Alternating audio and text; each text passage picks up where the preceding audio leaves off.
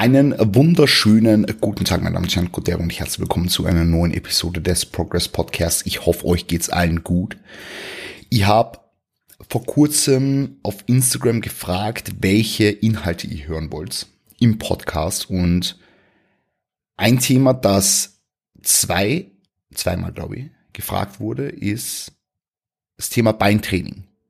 Ja, und deswegen soll es hier jetzt eine Podcast-Episode geben, beziehungsweise vielleicht sogar zwei Episoden. Ich weiß noch nicht, wie lange ich sprechen werde über die einzelnen Muskelgruppen, wie man brutale Beine aufbaut. Und wir werden die einzelnen Muskelgruppen durchgehen und generell einfach ein wenig visualisieren und erläutern, wie du am besten wirklich geile Beine aufbauen kannst.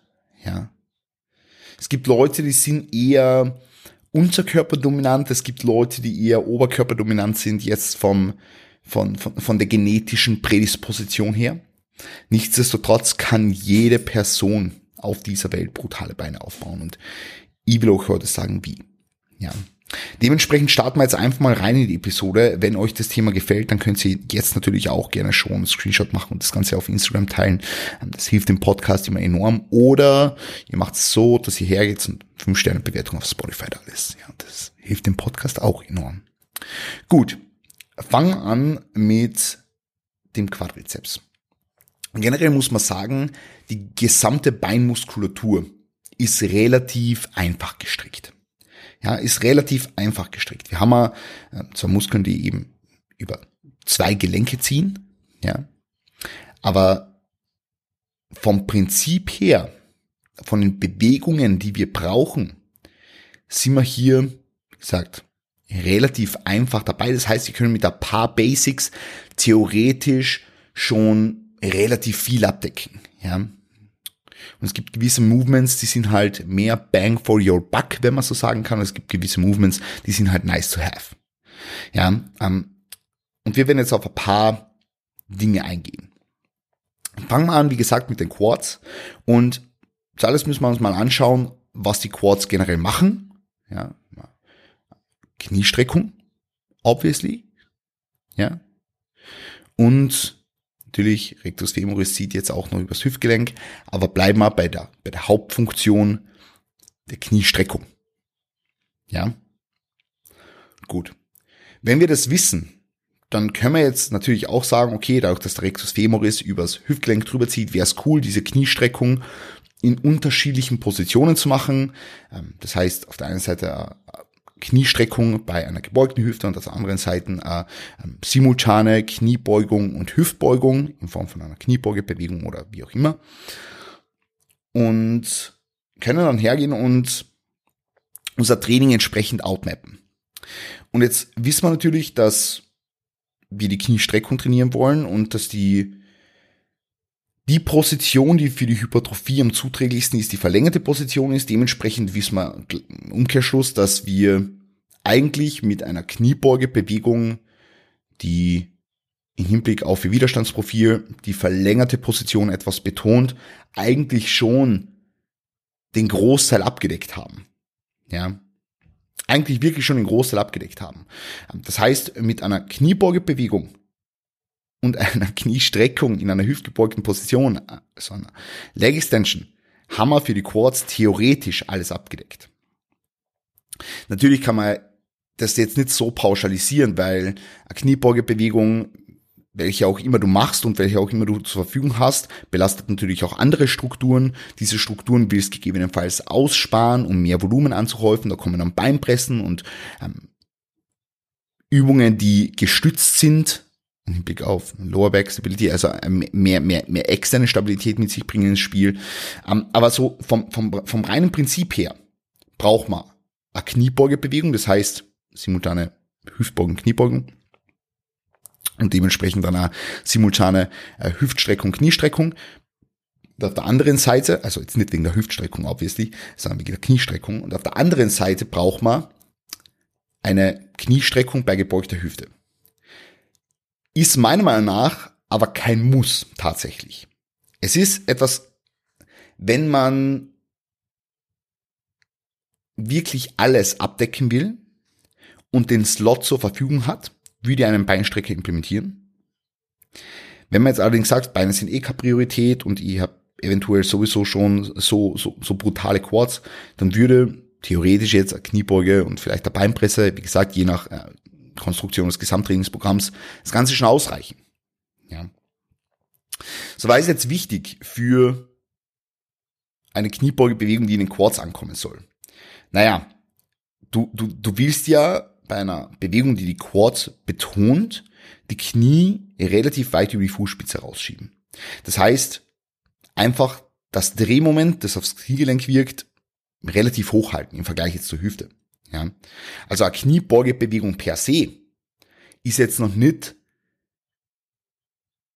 Grundprämisse dafür, dass deine Quads sehr, sehr gut trainiert werden. Du kannst jetzt auch einen, einen Lower Squat machen, der sehr hüftdominant ausgeführt wird, ist auch eine Kniebeugebewegung, trainiert jetzt aber nicht brutal die Quads. Ja, das heißt, du musst immer hergehen und das, das Bigger Picture sehen und, und, und auch akkurate Übungsauswahl machen. Ja, ähm, wenn es jetzt so um, um Kniebeugebewegungen geht, sind meine Go-to-Choices ähm, jetzt weil ein, ein, sind wir uns ehrlich, ein Barbell Back Squat, ein, ein, eine Kniebeuge mit der Langhantel ist zwar mega geile Übung, ich, ich, ich liebe die Übung, aber für mich ist sie einfach nicht gut. Ich habe extrem lange Beine, ich habe extrem lange Oberschenkel und für mich endet diese Bewegung immer in einer sehr hüftdominanten Bewegung. Das heißt, ich muss hergehen und sagen, hey, eventuell bin ich mit anderen Übungen better served und meine Go-to-Choices, Entschuldigung fürs Denglisch an dieser Stelle, meine Go-to-Choices sind Hack Squats, a Pendulum Squat, ähm, eventuell ein Smith Machine Squat oder eben diverse Beinpressen. Ja.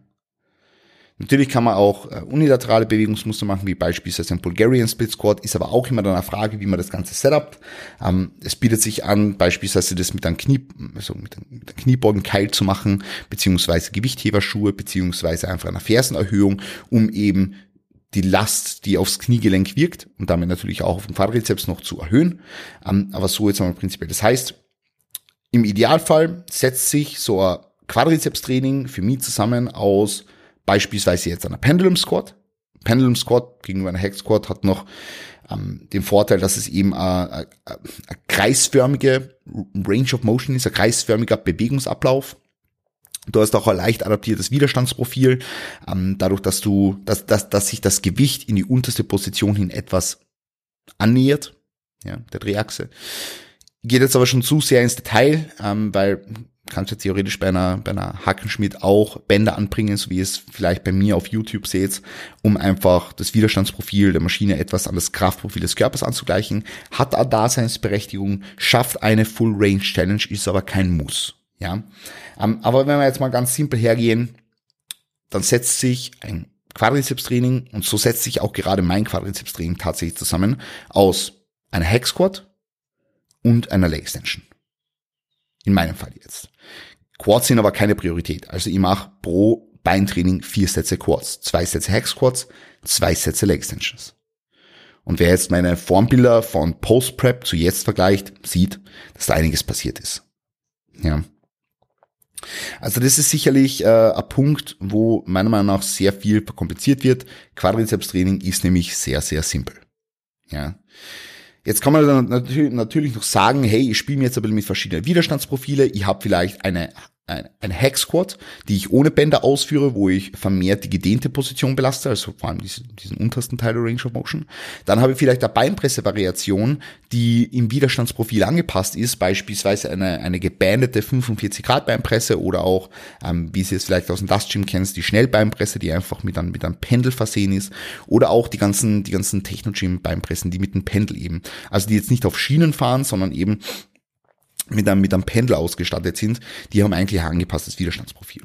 Und das ist eigentlich sehr, sehr cool. Das heißt, ich kann sagen, okay, ich habe eine Übung, wo ich eine Kniebeugebewegung unter Anführungszeichen habe mit einem, mit einem, mit einem Betonen der verlängerten Position. Dann habe ich eine Kniebeugebewegung, die im Hinblick auf ihr Widerstandsprofil angeglichen ist. Und dann habe ich eine Kniebeugebewegung oder dann habe ich eine, eine, eine Kniestreckung mit dabei, ja, die Leg Extension, wo ich dann vermehrt die verkürzte Position vom, äh, vom, vom, vom Quadrizeps belast, weil der Rectus femoris oberhalb des Hüftgelenks ansetzt. Und weil er oberhalb des Hüftgelenks ansetzt, muss ich, wenn ich die voll verkürzte Position belasten will, eine Kniestreckung machen bei einer hüftgebeugten Position. Ja. So viel zum Thema Quads. Ich denke, das fasst es ganz gut zusammen. Also wenn du, also äh, typische Baseline für Quadrizeps-Training wird eben genauso ausschauen, aus, ausschauen vielleicht. Ähm, zwei Sätze Hack Squat, ja, Topset Backoff Schema, zwei Sätze Beinpresse, Topset Backoff Schema, also Beinpresse mit einem angepassten Widerstandsprofil und dann noch ein Satz Beinstrecker. Das wäre jetzt so eine typische Baseline. Fünf Sätze Quads für ein Unterkörpertraining wäre so eine typische, für ein, für ein Quadrizeps-dominantes Unterkörpertraining, muss man dazu sagen, ähm, wäre so eine typische Baseline. Gut. Dann würde ich sagen, wir machen weiter mit Adduktoren. Ja, nicht mit Hamstrings, sondern mit Adduktoren. Ähm, wird gern für Glutes, Hamstrings dann tendenziell sogar in die nächste Episode reingehen, müssen wir mal schauen. Ähm, aber machen wir weiter mit Adduktoren und Adduktoren sind so eine Muskelgruppe, die meiner Meinung nach sehr vernachlässigt werden. Ja. Ähm, Jetzt haben, kann man natürlich argumentieren, okay, ihr habt eh bei einer, bei einer Hüftstreckung, das heißt bei, bei diversen, bei diversen Hip Hinges oder eben auch bei Kniebeugen und so weiter, ähm, habe ich den Adduktor Magnus mit dabei, ja, der ja nicht unwesentlich an der Hüftstreckung mitbeteiligt ist. Ähm, nichtsdestotrotz wird meiner Meinung nach die Adduktormaschine im Gym zu wenig genutzt. Auch wenn, wie gesagt, der Adduktor Magnus in Hip Hinges oder eben Kniebeugebewegungen mit am Start ist. Ja. Genau.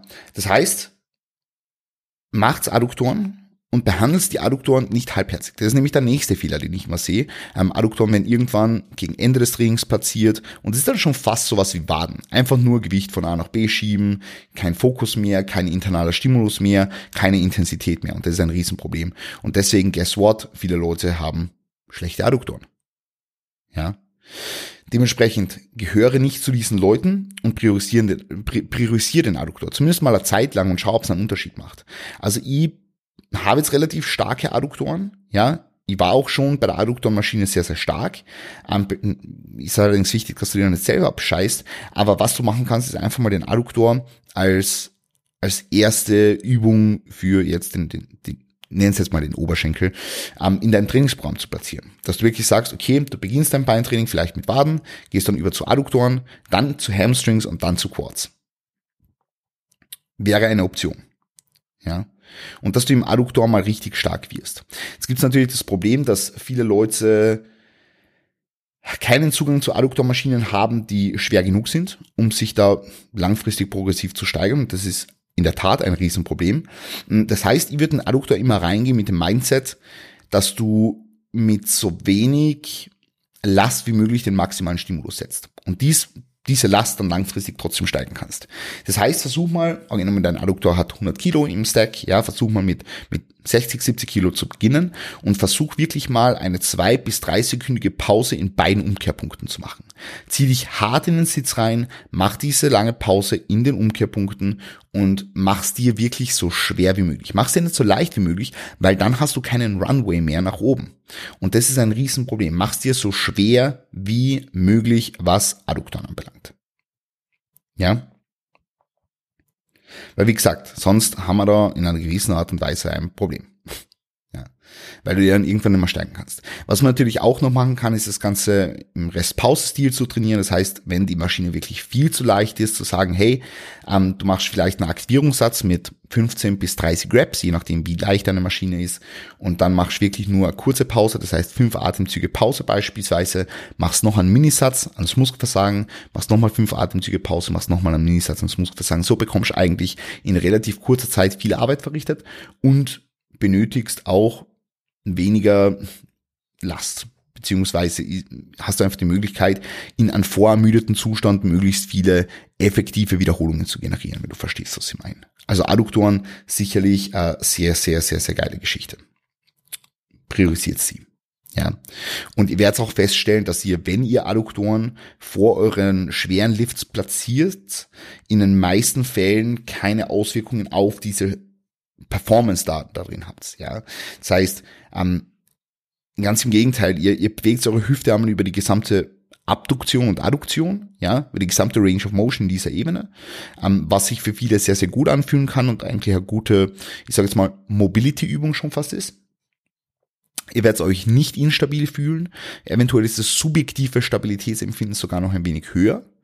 Und die Performance wird signifikant ansteigen. Also ich kann mal sagen, wenn ich Adduktoren beispielsweise als erste Übung im Training mache, bewege ich den Stack plus 20 Kilogramm, jetzt beispielsweise, und wenn ich sie weiter hinten im Training mache, dann bewege ich den Stack vielleicht sogar ein bisschen weniger für die gleiche Anzahl an Reps.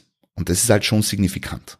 Ja, das heißt, wenn ihr das probieren könnt und das heißt mit dem Fokus dann trotzdem noch bei den, bei den Mainlifts mit am Start, dann könnt ihr das Ganze mal probieren. Okay? So viel jetzt zum Thema Adduktoren. Ja, dann haben wir natürlich noch Waden. Waden würde ich jetzt auch noch gerne in dieser Episode behandeln. Wir haben ja prinzipiell zwei Wadenmuskeln jetzt ganz äh, stupidly erklärt. Also wir haben einen Gastrocnemius und einen Soleus. Soleus zieht nicht übers Kniegelenk, Gastrocnemius zieht übers Kniegelenk. Das heißt, einerseits ist er an der Kniebeugen mitbeteiligt, andererseits, ähm, um ihn in einer gedehnten Position zu belasten, sollte halt stehendes Wadenheben ausführen. Das kennen wir natürlich, die zwei Wadenheben-Variationen. Wir haben ein sitzendes Wadenheben, wir haben ein stehendes Wadenheben. Ich würde beide, wenn möglich, im Training integrieren.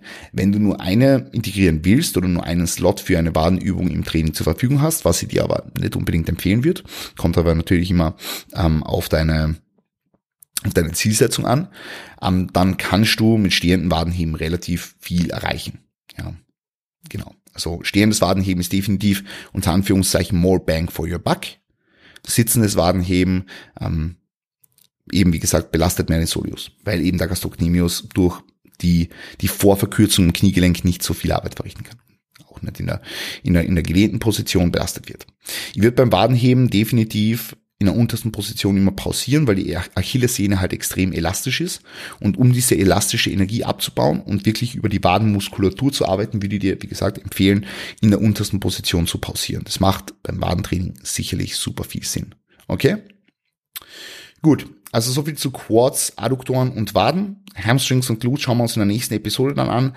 Ähm, wenn du noch irgendwelche Fragen hast zum Thema Beintraining oder, oder aus, aus dieser Episode noch irgendwas offen geblieben ist, dann hit me up. Ähm, wir werden das Ganze noch in der letzten Episode dann ein bisschen zusammenfassen, wie so ein sehr, sehr gutes Beintraining aussehen könnte. Und dann schauen wir uns das Ganze an. Ich wünsche euch dabei einen wunderschönen Tag. Passt auf euch auf. Wir sehen und hören uns. Bis bald.